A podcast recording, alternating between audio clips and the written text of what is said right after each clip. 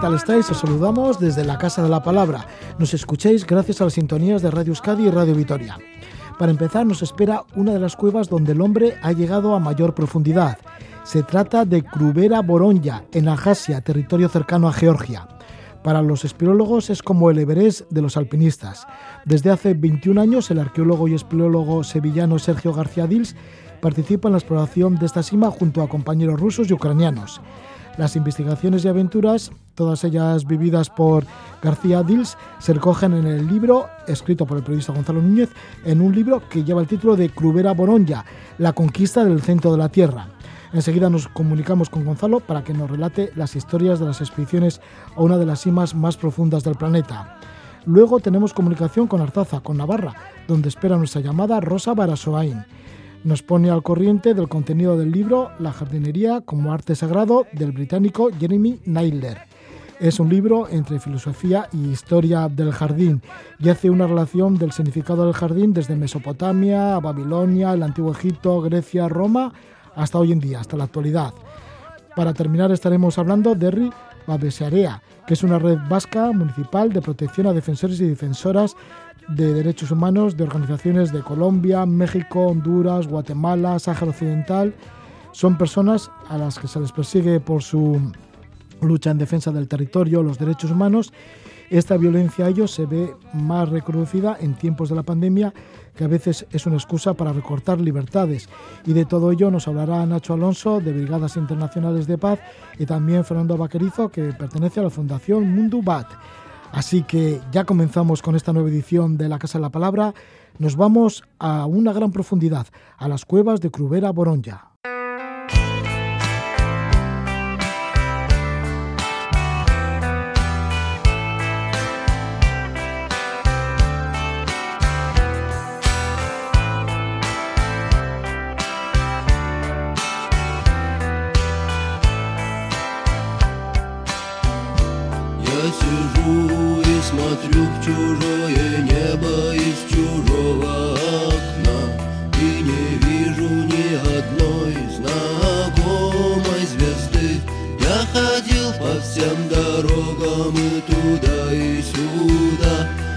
Обернулся и не смог разглядеть следы. Но если есть в кармане пачка сигарет Значит, все не так уж плохо на сегодняшний день. И билет на самолет с серебристым крылом. Что взлетая оставляет земле лишь Es el grupo ruso Kino. Ahí está la voz, Víctor Soy. Un grupo que es mítico dentro de la época de la caída de la Unión Soviética, en la cual bueno, pues tenía muchísimos seguidores. En la época también de la New Wave rusa, y es que esta música la escuchaban bastante los expedicionarios a una de las cuevas más profundas del mundo, es la cueva de Krubera Boronja. Mm, está ubicada en el Cáucaso Occidental, es un macizo de la provincia georgiana de Abjasia. Un equipo de matriz soviética, rusos, ucranianos en el que tomó parte el espeleólogo sevillano Sergio García Dils, ha ido batiendo desde el año 1999 todos los récords de profundidad en esta cueva de Crubera Boronja. El periodista Gonzalo Núñez ha dado forma a un libro de esta gran aventura, un libro de la editorial Muzara que lleva el título de Crubera Boronja, la conquista del centro de la Tierra. En la portada podemos leer la apasionante historia de la expedición a la cima más profunda del planeta jamás conquistada por el hombre. La cueva de Curbera Boronja fue descubierta en la década de los años de 1960. Lo hizo por equipos soviéticos, equipos soviéticos de espeleología, pero no fue hasta finales de los años de 1990 que empezaron a sucederse las expediciones en su interior. Desde el año 2000, el arqueólogo y espeleólogo sevillano Sergio García Dils ha figurado en estas campañas, logrando ocho récords consecutivos de profundidad y descendiendo por debajo de la mítica frontera de menos de 2.000 metros, esto fue alcanzado en el año 2004. Vamos a hablar de estas proezas en la cueva de Crubera Boronja con Gonzalo Núñez. Buenas noches, Gonzalo. Buenas noches, Roge. Un placer hablar contigo. Pues ahí está este libro, Crubera Boronja, la conquista del centro de la Tierra. Por fin un libro que hable de la epopeya, ¿no? De esta conquista a menos de 2.000 metros de profundidad. ¿Por qué en tu empeño, Gonzalo, de sacar este libro a la calle?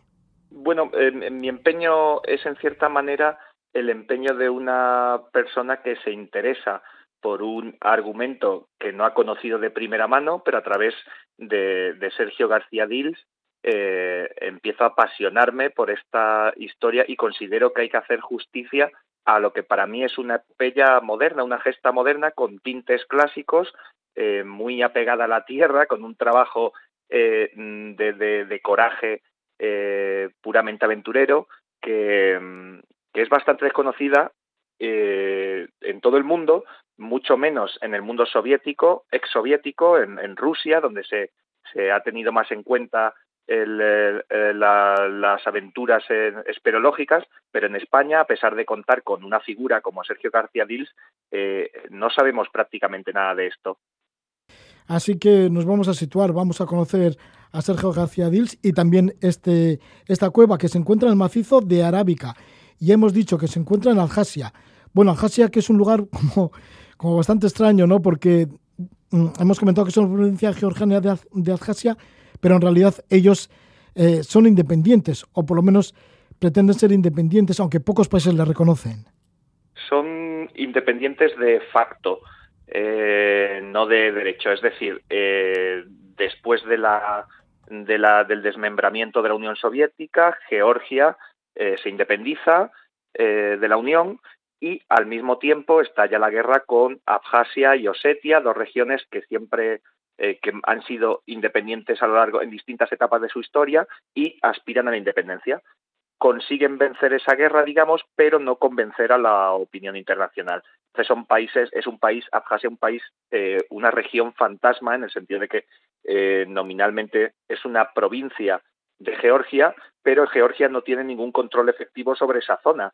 Mm, de hecho, es el control en cierta manera, la influencia la tiene Rusia más después de la guerra con Georgia en 2008. Es decir, que es eh, una especie de tierra de nadie que en realidad solo está reconocida como reconocido como Estado por Rusia, Nicaragua, Siria y Venezuela.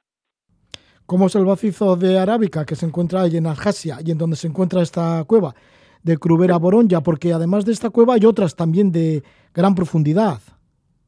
Sí, efectivamente, es una zona de, mm, de gran profusión de, un, sistema kárstico em, interconectado más allá de lo que podamos imaginar, que eh, tiene eh, en, la zona del Cáucaso Occidental en concreto, el, del macizo de Arábica, en los montes de Gagra, está muy cerca de la costa, una costa eh, poco explotada turísticamente y poco conocida eh, aunque poco a poco empiezan a llegar sobre todo turistas rusos, como hemos hablado. El caso es que es una zona eh, de una belleza descomunal, em, con unos picos que pueden alcanzar los 2.600 metros, en los que, claro, eh, hacia abajo están horadados hasta el punto de llegar a terminaciones en la propia, en la propia costa abjasia. Sí, porque ahí decimos que es la cueva, la, cueva de Crubera Boronja, es una de las más profundas del mundo, pero todavía en esa zona hay todavía más profundidad, ¿no? En algunas de otras cuevas. Efectivamente, en el libro yo cuento toda la cronología, se abarcan 20 años de la expedición de la cima de Crubera Boroña, eh, porque es eh, para mí la más representativa de todo este mundo, porque ha conquistado ocho récords de profundidad, ha alcanzado ocho récords consecutivos de profundidad desde el año 2000 al 2001 hasta 2012, que es donde se queda la cota final en menos 2.200 metros. Pero sí que es cierto que desde agosto de 2017 la primacía en este eh, mundo, en este récord de las, de las cuevas más profundas en vertical, eh, se encuentra en la cueva de Beriovkina, que es otra cueva ubicada en el mismo macizo de Arábica, en la misma zona, solo que a varios kilómetros hacia allá, es decir, en otra, en otra vertiente, en otra, en otra zona de este mismo macizo. Pero esto da la idea de que estamos hablando de una especie de, de Himalaya del, del mundo subterráneo que mm, hasta los años hasta los años 2000 era prácticamente un desconocido. El mundo de la espeleología se jugaba en Europa, digamos, la liga de la espeleología. Eran cuevas en, Francia, incluso en España, en Austria, en, que eran las que se disputaban eh, la primacía de las más profundas y, las que habían dado las mayores gestas en este mundo. Y de repente se ha, se ha desviado el, el, eje hacia el Cáucaso occidental, que es, como digo, el Himalaya, digamos, de esta especialidad. Sí, y por mucho tiempo la gruta de Krubera Bronja es para los espeleólogos como el Everest de los alpinistas. Y ahí estaba, sí, y ahí estaba el protagonista de tu libro, Sergio García Dils. ¿Cómo traba relaciones con los espeleólogos soviéticos este sevillano de origen belga, arqueólogo de profesión? Bueno, eh, digamos que si atiendes a la biografía, a la, a la historia familiar de Sergio García Dils, empiezas a entender cosas, ¿no? Yo hablo en este libro, cuento también cosas de su, de su propia vida, intento dar alguna pincelada por acercarnos a las motivaciones de un espeleólogo de su talla, de por qué acaba metido en este lío, ¿no? Digamos, entre comillas. Entonces, eh, en su caso son varios factores. Desde luego, el principal es eh, genético, prácticamente, como diríamos, que es el, es la gran causa de, que los espeleólogos se metan en cuevas, que suele venir de familia, de casta Levi Galgo. En este caso, su padre ya había estado metido en ese círculo.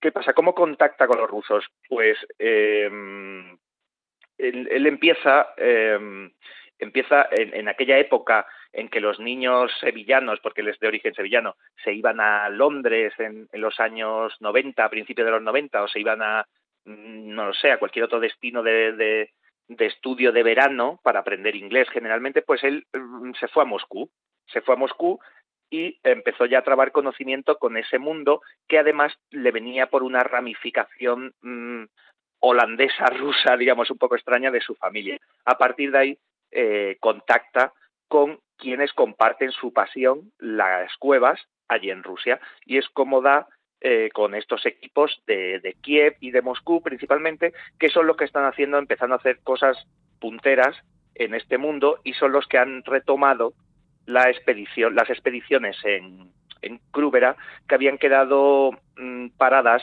con eh, el desmembramiento eh, de la Unión la de la URSS y previamente con, con otra serie de, de problemas geopolíticos. Así que la primera expedición que va Sergio por allí fue en el año 1999, ¿no? Por aquel entonces. Él en concreto en el año 2000. En el año 99 uh -huh. es cuando el equipo liderado por Alexander Klinchuk, eh, un eminente eh, castólogo, hidrólogo de la Universidad de Kiev, es el que mmm, lleva desde los años 80 eh, muy interesado en esa zona ha hecho a través de una serie de trazadores químicos, eh, ha, de, ha, determinado por dónde puede ir aquello y qué profundidad puede tener, porque ha visto que esos trazadores químicos han resalido en el Mar Negro, y este hombre eh, ya va sobre la pista de la verdadera profundidad de esto. Entonces, a partir del año 99 es cuando empiezan a entrar de verdad en la exploración de la cueva, y en el año 2000 llegan los españoles, liderados por Sergio, eh, pero algún, algunos compañeros más en ese año 2000, pero Sergio será el que durante estos 20 años más fidelidad tendrá hacia, hacia la expedición de esta cueva y más equipos liderará y más protagonismo tendrá. Sí, y además pasó de invitado expedicionario a instructor, pues las técnicas de los exsoviéticos estaban bastante desfasadas. La carencia de material, aunque la espeleología era una práctica muy acusada en la antigua Unión Soviética, más que en el resto de Europa, sin embargo, pues carecían de material apropiado efectivamente eran eh, igual que en todos los otros aspectos, había una línea divisoria entre Occidente y el bloque del este, digamos, eh, también en esto eh, los materiales eran francamente rudos para, para, el ámbito soviético, las técnicas, pero es que también hasta la mentalidad.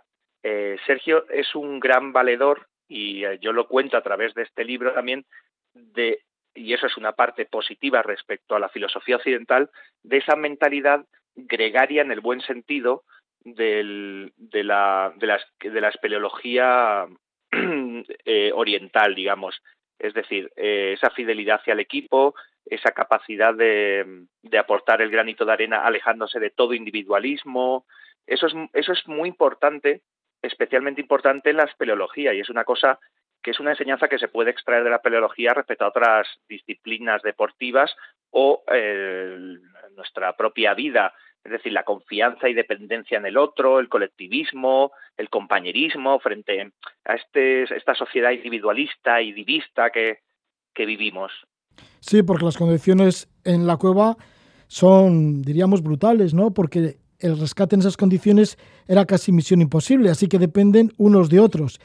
¿Cómo resultó los descensos que hizo Sergio y también su compañera por aquel entonces, Pilar Orche? Porque a Pilar Orche le entrevisté, también a Sergio le entrevisté en su día, y Pilar llegó a bajar a 2.000 metros de, profundidad, a lo mismo que Sergio. efectivamente, Pilar, Orche es de hecho la, en, el año 2010, creo que fue, si no me equivoco, eh, ella eh, alcanzó el descenso más profundo en cuevas para una para una española, es decir, eh, otro otro récord equiparable sin duda al de Sergio. Sergio sí que es cierto que ha bajado más porque ha estado también en distintas campañas, y ha bajado básicamente, pero tampoco mucho más, es que no hay mucho más en el sentido de que a 2000, a menos 2153 aproximadamente, eh, se encuentran ya con el sifón terminal, que es prácticamente la capa freática, eh, entonces a partir de ahí solo se puede explorar con, con buceo, con bombona.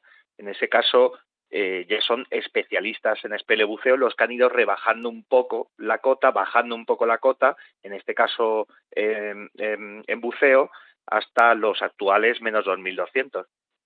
¿Y cómo es, qué es lo que te ha contado Sergio, de cómo es meterse a tanta profundidad? Porque bueno, tiene que ser tremendo. Además, en esta cueva pues hay cascadas, el frío debe ser aterrador, agua, humedad, también está la amenaza de caída de piedras. Sí, todo, todo eso que cuentas eh, es tal cual. lo, curioso de todo esto es la normalidad con la que la cuenta un, tipo como Sergio García Dils, ¿no? un aventurero de esa pasta que normaliza cosas que a otros nos parecen absolutamente eh, aberrantes en su locura. ¿no?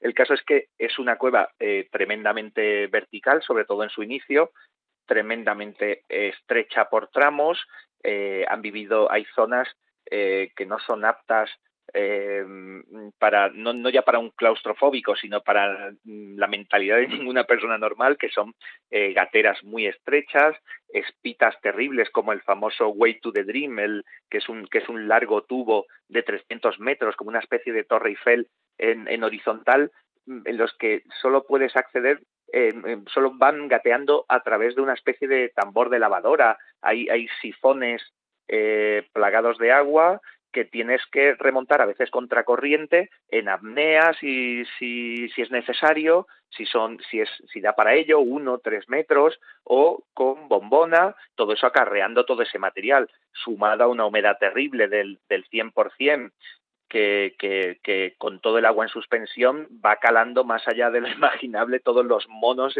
eh, térmicos y toda la ropa exprofeso que tienen eh, como digo, un, material muy pesado, una, mm, unas condiciones mm, que como no sean fruto de una pasión excesiva y cierta locura, por qué no decirlo, eh, a nadie se le ocurre aguantar eso si no es realmente un aventurero. Sí, porque tiene que ser todo un infierno. Sí, será maravilloso el lugar, ¿no? Pero dentro tiene que ser el auténtico infierno, quizá. Sí, efectivamente es lo que es lo que declara y anoto en el libro eh, eh, Stephen Álvarez, que es un, fotógrafo de National Geographic, que fue en 2004 para documentar la conquista del menos 2000. Eh, National Geographic comisionó esa expedición que por primera vez tenía unas condiciones más allá de lo amateur y un poco más trabajadas gracias a su patrocinio. Entonces, este hombre, fotógrafo en cuevas, eh, muy famoso en, su, en uno de los pocos fotógrafos de nómina de National Geographic, eh, declaró mm, fuera es el lugar más bello del mundo, dentro un auténtico infierno, porque efectivamente el, el, el, plató glacial en el que se encuentra en primavera, en verano, con, con el deshielo, es un lugar maravilloso, mm, de un verde mm, precioso, pero claro, dentro, dentro empieza lo malo. Y este hombre, acostumbrado a trabajar en cuevas, eh, pero en cuevas de otra índole, eh, no supo, no pudo bajar más allá de los 500 metros aproximadamente, porque, porque efectivamente es una cueva para especialistas puro oxiduror y como digo, insisto, para, para gente que tiene un toque dado en el buen sentido de la palabra. ¿Cómo es la vida en las entrañas de la Tierra? ¿Cómo es la vida a 2.000 metros de profundidad en Crubeda Boronja? Digo Pues, porque seguramente que han encontrado especies que no se conocían para la ciencia, que puedan Sí, vivir a esa profundidad.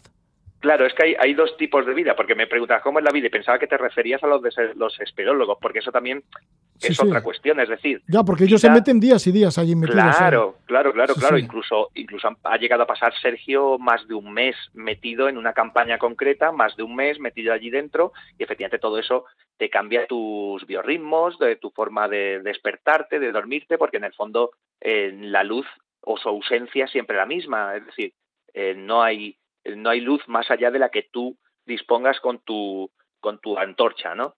Eh, entonces todo eso influye también mm, al organismo y a la manera en que ellos se tienen que organizar, eh, cómo vivir en espacios tan reducidos, eh, todo eso es importante. Pero es que además hay una vida subterránea que es uno de los grandes, eh, una de las grandes aportaciones de estas expediciones, que es eh, la, la espeleobiología, es decir, ellos han hallado, gracias eh, eh, al trabajo con dos universidades, han hallado la fauna subterránea más profunda de- del mundo. Es decir, una serie de bichos que, por llamarlos, por decirlo coloquialmente, muchos de esos eh, especies nuevas, como ocho especies nuevas aproximadamente, que son que es la fauna cavernícola más profunda de la, de la Tierra y que a instituciones tan importantes como la NASA les permiten para hacerse una idea de, de qué tipo de vida puede hallarse en un planeta como Marte, por ejemplo. Estamos hablando del libro Crubera Boronja, La conquista del centro de la Tierra, y estamos con su autor, con el periodista sevillano Gonzalo Núñez, que va recogiendo por las diferentes expediciones a esta cueva tan profunda, una de las más profundas que existen sobre la Tierra, que se encuentra en Abjasia, en la zona así de Georgia, en el Cáucaso. Y bueno, pues Gonzalo Núñez edita este libro a través de Almuzara. Y él, pues bueno, pues ha recogido directamente de los espeleólogos, sobre todo del espeleólogo sevillano Sergio García Dils, que desde el año 2000 hasta hoy en día, pues realiza expediciones a este lugar de la Tierra. Pues muchísimas gracias Gonzalo Núñez por estar con nosotros y ahí está este libro, Crubera Boronja, la conquista del centro de la Tierra. Suerte. Muchas gracias a vosotros.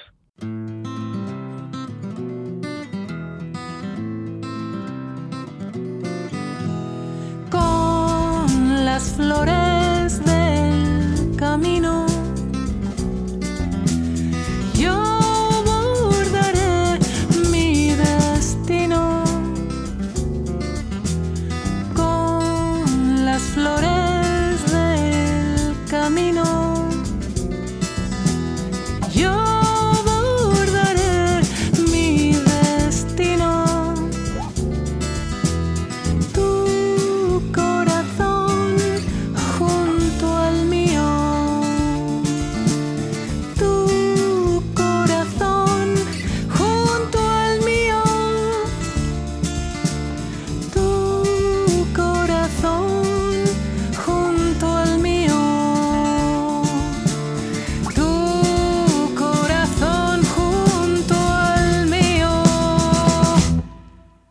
Si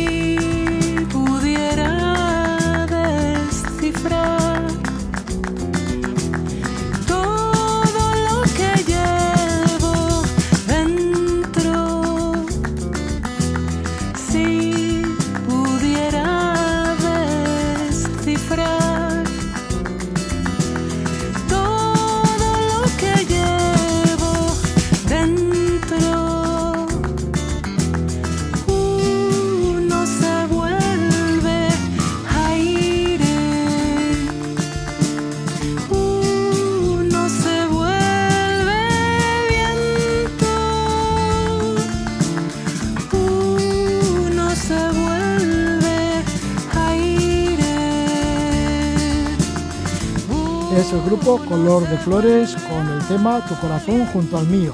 Vamos a hablar de jardines y lo vamos a hacer a través de un libro del autor es Jeremy Naylor. Él es un jardinero profesional de Oxford en Inglaterra, filósofo e historiador de culturas antiguas, doctorado en teología y estudios religiosos. Considera que en las culturas clásicas el ser humano estaba más abierto al mundo del espíritu y más conectado con la naturaleza. La editorial La Fertilidad de la Tierra publica su libro La jardinería como arte sagrado. Nos comenta el libro Rosa Barasoain de esta editorial navarra, La fertilidad de la tierra. Rosa, ¿qué tal estás? Gabón. Gabón de Nori. Pues aquí tenemos este libro de Jeremy Naylor con ese título La jardinería como arte sagrado, en donde ofrece diferentes puntos de vista a lo largo de la humanidad y todo ello en relación al jardín.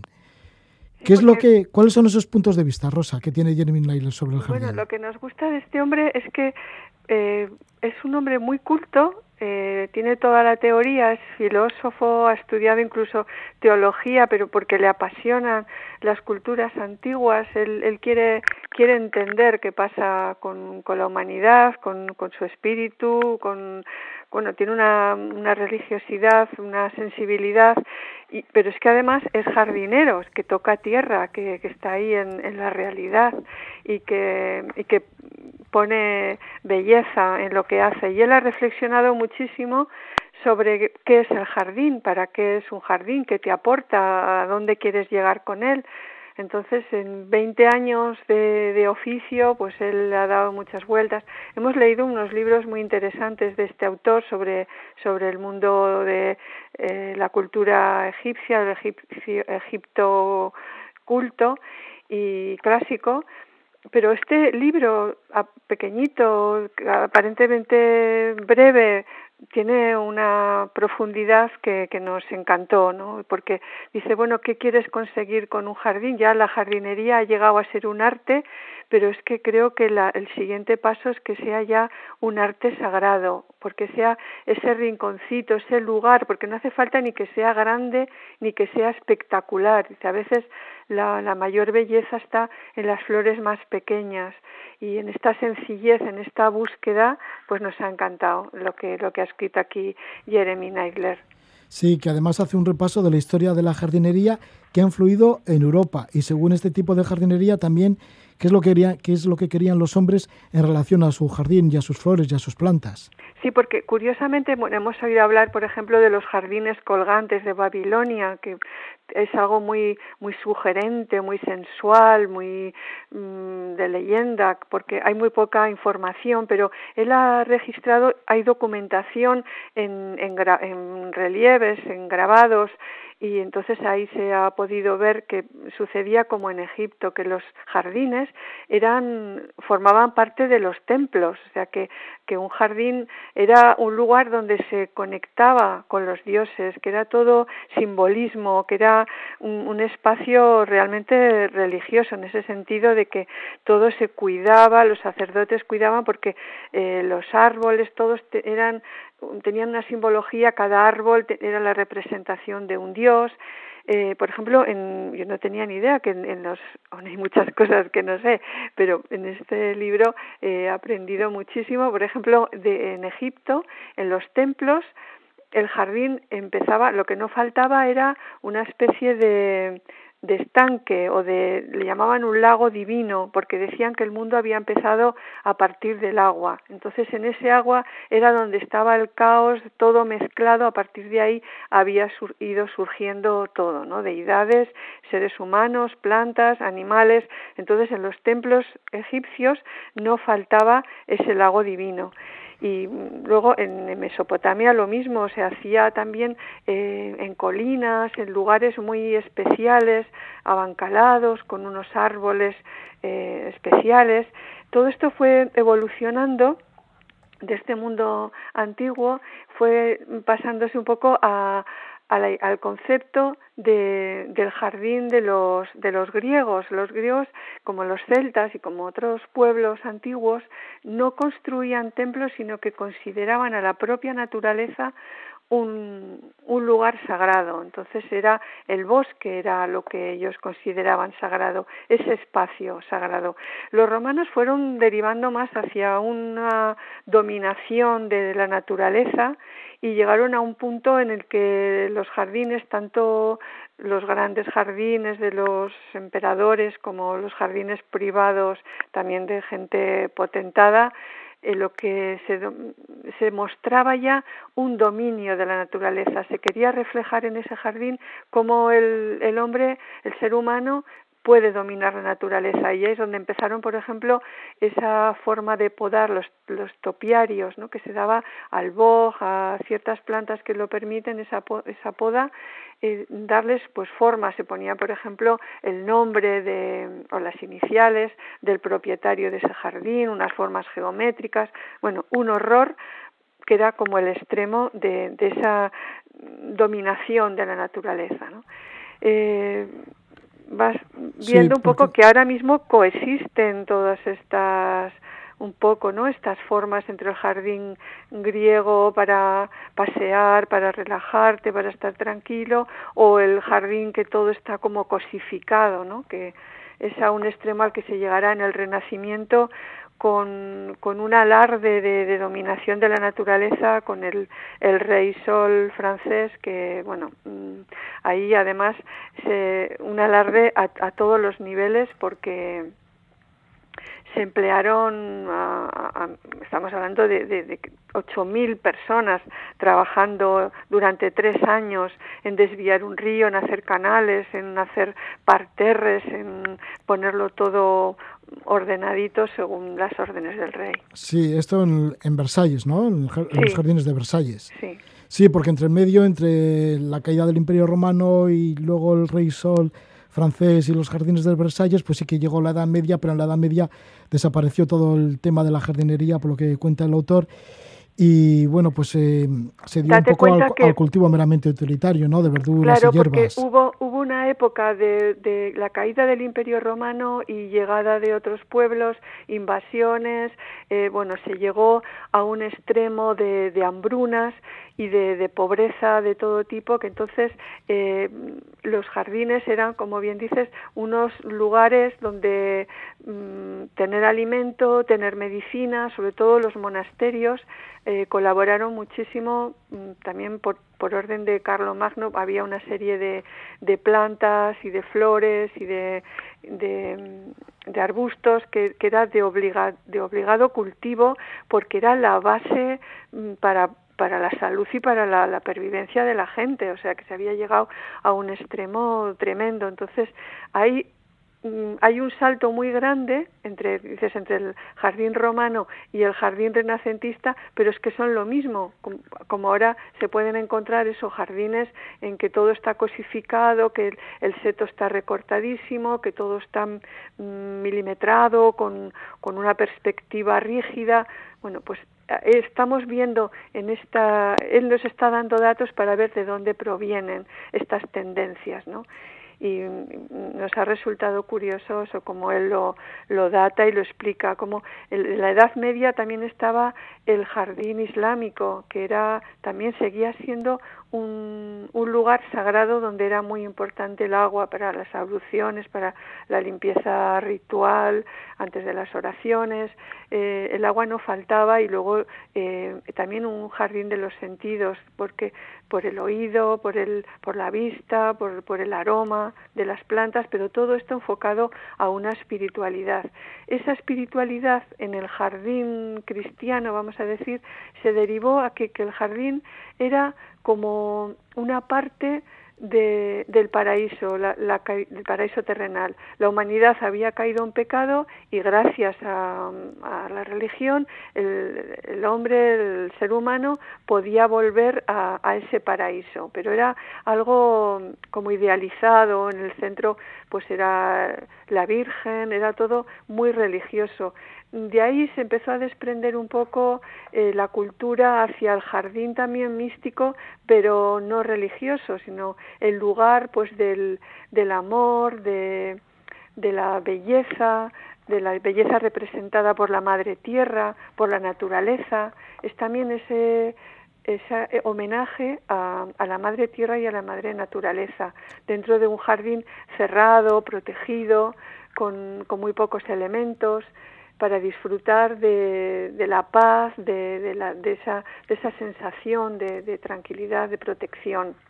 El jardinero como artista, ¿no? Que debía de trabajar la naturaleza y no contra ella, contra la naturaleza. Debía eh, mejorar la belleza del lugar. Bueno, eso ya mm, viene más tardíamente. Sí, ya en el siglo cuando- XIX y ya entrando al XX quizá, ¿no? Sí, ya en el, en el 17 todavía estamos en los jardines muy con tiralíneas.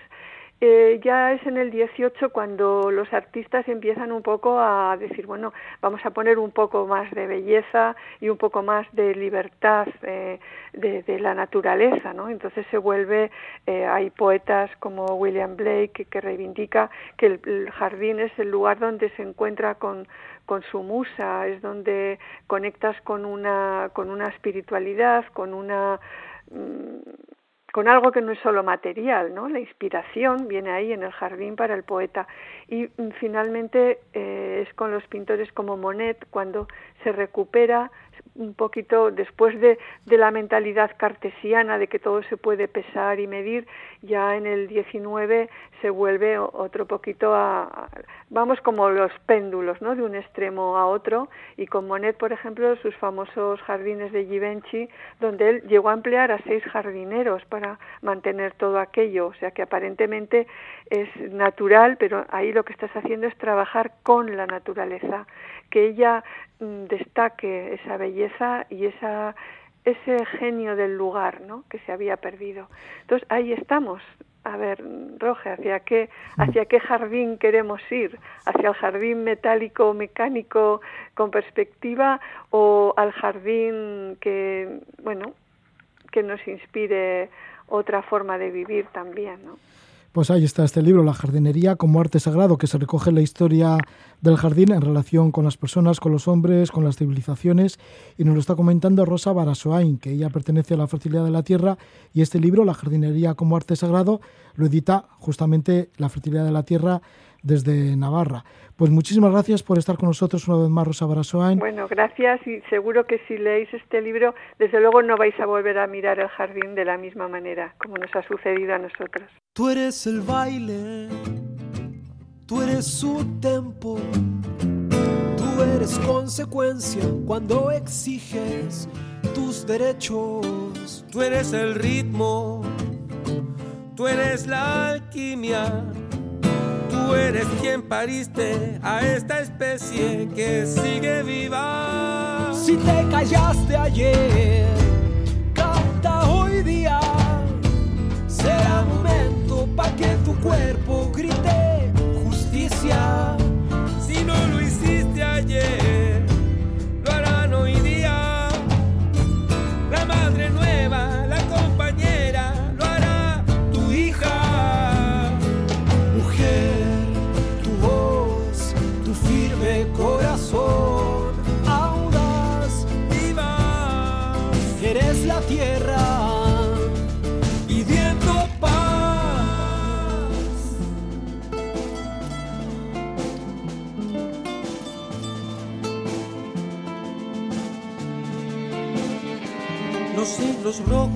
las llaves rotas, ese silencio acumulado en los rincones de toda casa. Cuánto ha callado, cuánto ha valido, cuántas mujeres asesinadas, cuántos cementos sobre sus manos, cuánto imperio, cuánto engaño, tanto daño. Maldito el tiempo que fue ignorante, maldito el hombre que fue cobarde. No tiene nombre, no tiene especie, tiene espacio en este suelo.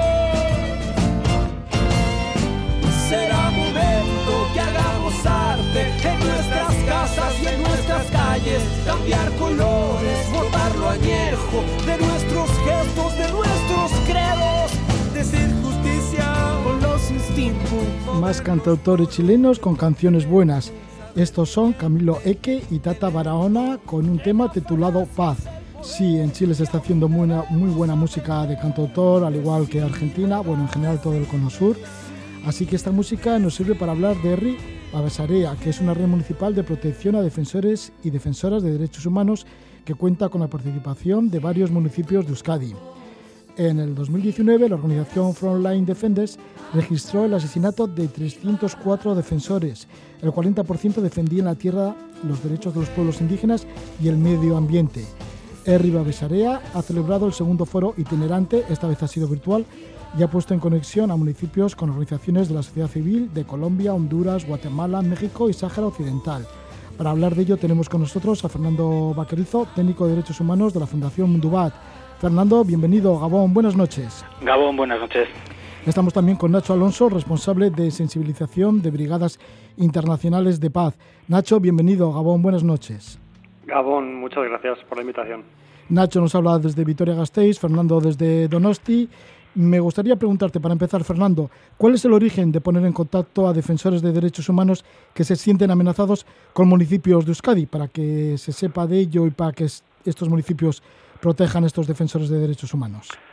Bueno, yo creo que has dado el primer dato, ¿no? Es la situación que, viven los y las defensoras de derechos humanos en, en, todo el mundo, ¿no? El asesinato de personas que están defendiendo los asesinatos, los derechos humanos a nivel internacional, pues es la, el primer el primer paso que nos dice algo tenemos que hacer, ¿no? A partir de este paso, eh, tanto Brigadas Internacionales de Paz como Mundubat, que trabajamos en muchos espacios en conjunto, de distintas maneras, cada organización tiene, tiene sus formas de trabajar, pero muchas veces trabajamos con la misma gente, brigadas más acompañando a la gente, a los defensores, Mundubat con eh, acompañamiento a las organizaciones y acompañado a las organizaciones, lógicamente, en eh, proyectos de cooperación al desarrollo. Ese sería el segundo paso, el, el conocernos entre Brigadas Internacionales de Paz, PBI, y Mundubat, pues de una u otra forma, el siguiente paso fue ese. Y el, y el tercer paso que nos unió ya definitivamente fue un encuentro que se realizó en Madrid precisamente con, eh, con este tema. ¿no? Hace ya unos años, estamos hablando del año 2017-2018, en los cuales eh, conocimos una realidad que era ciudades defensoras en, en Cataluña, en la cual la gente de, Fons Català, que viene a ser una especie Euskal Fondo aquí en Euskadi, nos eh, enseñó, nos mostró una realidad que era como eh, una treintena de municipios en Cataluña habían apostado por la defensa de los defensores y nos abrió las puertas a decir, bueno, igual es, en, es un camino muy bonito, igual no es el mismo que el nuestro, pero es un camino muy bonito a recorrer, ¿no? Y a partir de ahí, de esa realidad, vimos la posibilidad, tanto Brigadas Internacionales de Paz como Munduba, de ponerlo en marcha, nos duró un tiempo y ya en el año 2019 empezamos con, con, el primer foro, como tú bien has comentado, y a partir de aquí pues todo ha sido ir caminando poquito a poco. ¿no? Nacho, ¿quiénes son estos defensores de derechos humanos que necesitan protección? Bueno, pues eh, son organizaciones eh, que por su labor de defensa de los derechos humanos eh, sufren hostigamiento, amenazas, eh, persecución y en algunos casos eh, asesinatos. Eh, entonces, bueno, apelando a la responsabilidad de los Estados, que al mismo tiempo recae también sobre los municipios, eh, de proteger a las personas que defienden los derechos humanos, pues eh, se, invita a estas organizaciones a, participar, a participar en el foro y, a tratar, abriendo estos espacios, de ampliar su red internacional de protección.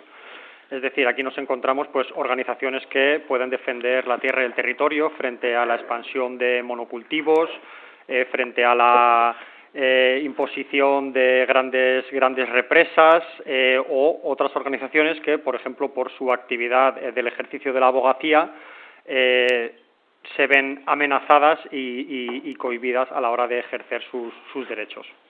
¿A qué se comprometen estos municipios que están en contacto con estos defensores y defensoras de derechos humanos?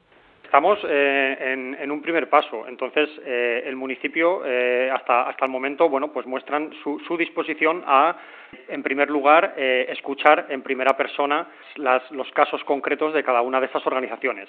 Y posteriormente, a partir de ahí y a través de labores de incidencia política, pues bueno, tratamos de llegar a compromisos que contribuyan a la protección de estas organizaciones, que generalmente eh, suelen estar basados en la visibilización internacional y en el, y en el apoyo a través de, de, de, redes, de redes en las que participen de sus, de sus casos concretos. Se ha realizado ya un seminario online, el segundo foro. El primero fue presencial, ¿no? Vinieron de otros países, defensores y defensoras de derechos humanos, a, a comentar un poquito cómo, están, eh, cómo está su situación en sus organizaciones.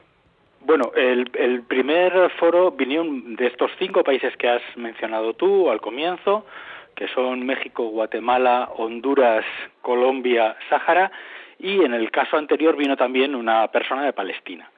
Eh, son países en los que tanto Mundubat como PBI trabajan habitualmente. No, mm, pues por ejemplo, Mundubat no trabaja en México y PBI pues no trabaja en el Sáhara, pero digamos que de una u otra forma las organizaciones con las que trabaja PBI nosotros damos lógicamente pues por el trabajo y por la confianza pues damos pleno apoyo en ese en ese sentido a pesar de no trabajar y al revés. Entonces, y, pero lo que lo que normalmente solemos elegir son eh, organizaciones con las cuales tenemos plena confianza eh, de trabajo de trabajo habitualmente con ellas, ¿no? Sí, y entonces pues sí que el año pasado, bueno, en el 2019 sí que fue presencial, ¿no? Porque se podía, pero con el tema de la pandemia lo habéis hecho online en el último foro. ¿Y cuáles son los testimonios? ¿Qué es lo que se ha contado? ¿Qué es lo que se ha querido decir? ¿Qué han dicho estas organizaciones sociales civiles de estos países? ¿Qué han querido decir a estos municipios?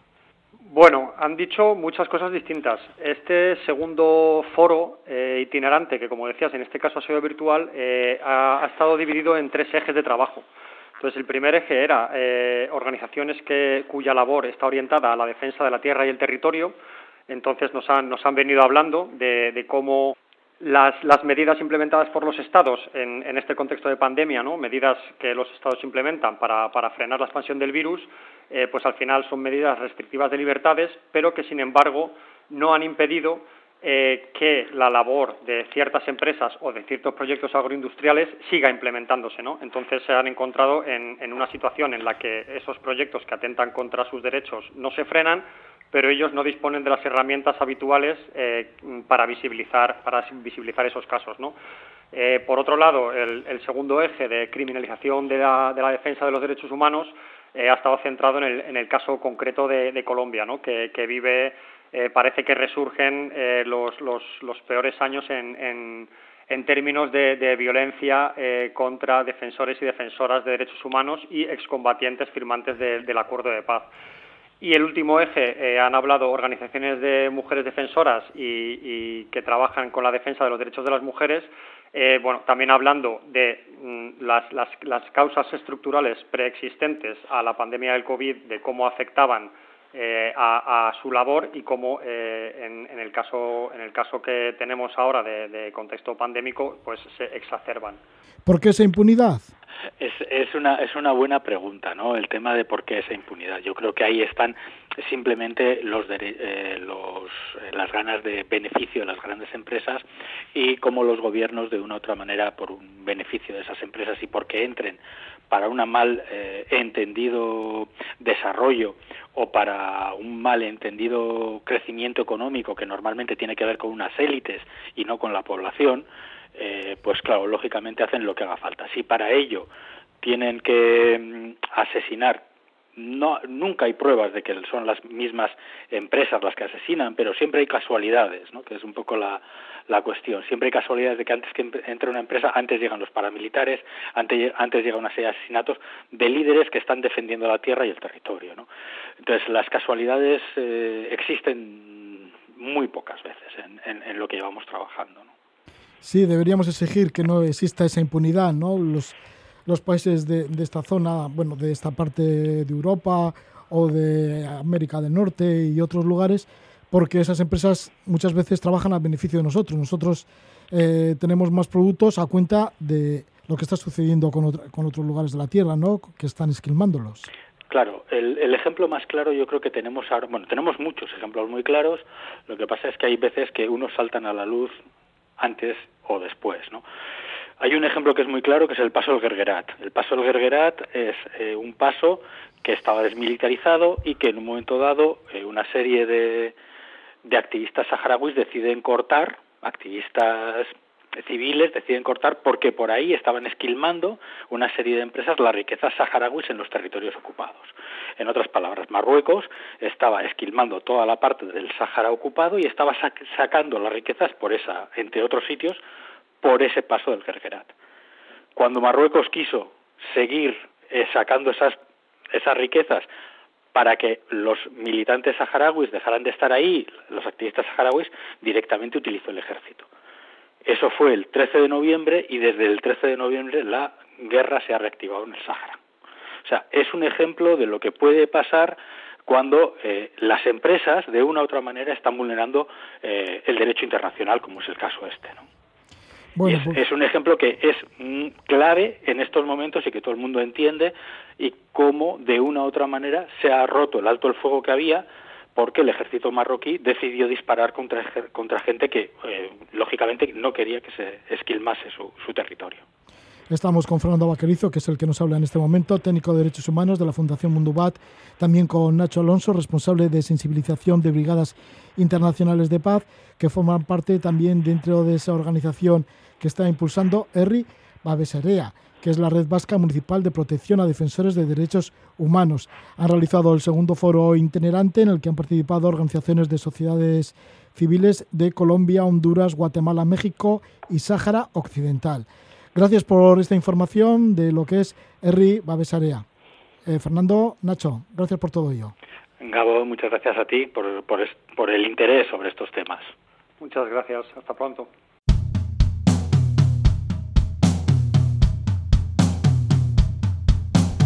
Ponemos final a la Casa de la Palabra con la música de Erabatera. Acaban de publicar un disco, esta es la canción Ames Egin. Ahí está Gaiska Salazar, batería, él es de Gatibu también, Miquel Caballero, que también pertenece a Gatibu, está el bajo, Beñat Serna, guitarra de Ken Saspi y Yurgi Equiza, voz de Willis Drummond. Con la música de la batera, que vaya todo muy bien, Gabón. Haien baimenik ez dugun arren Jarraitzen dugu amesten.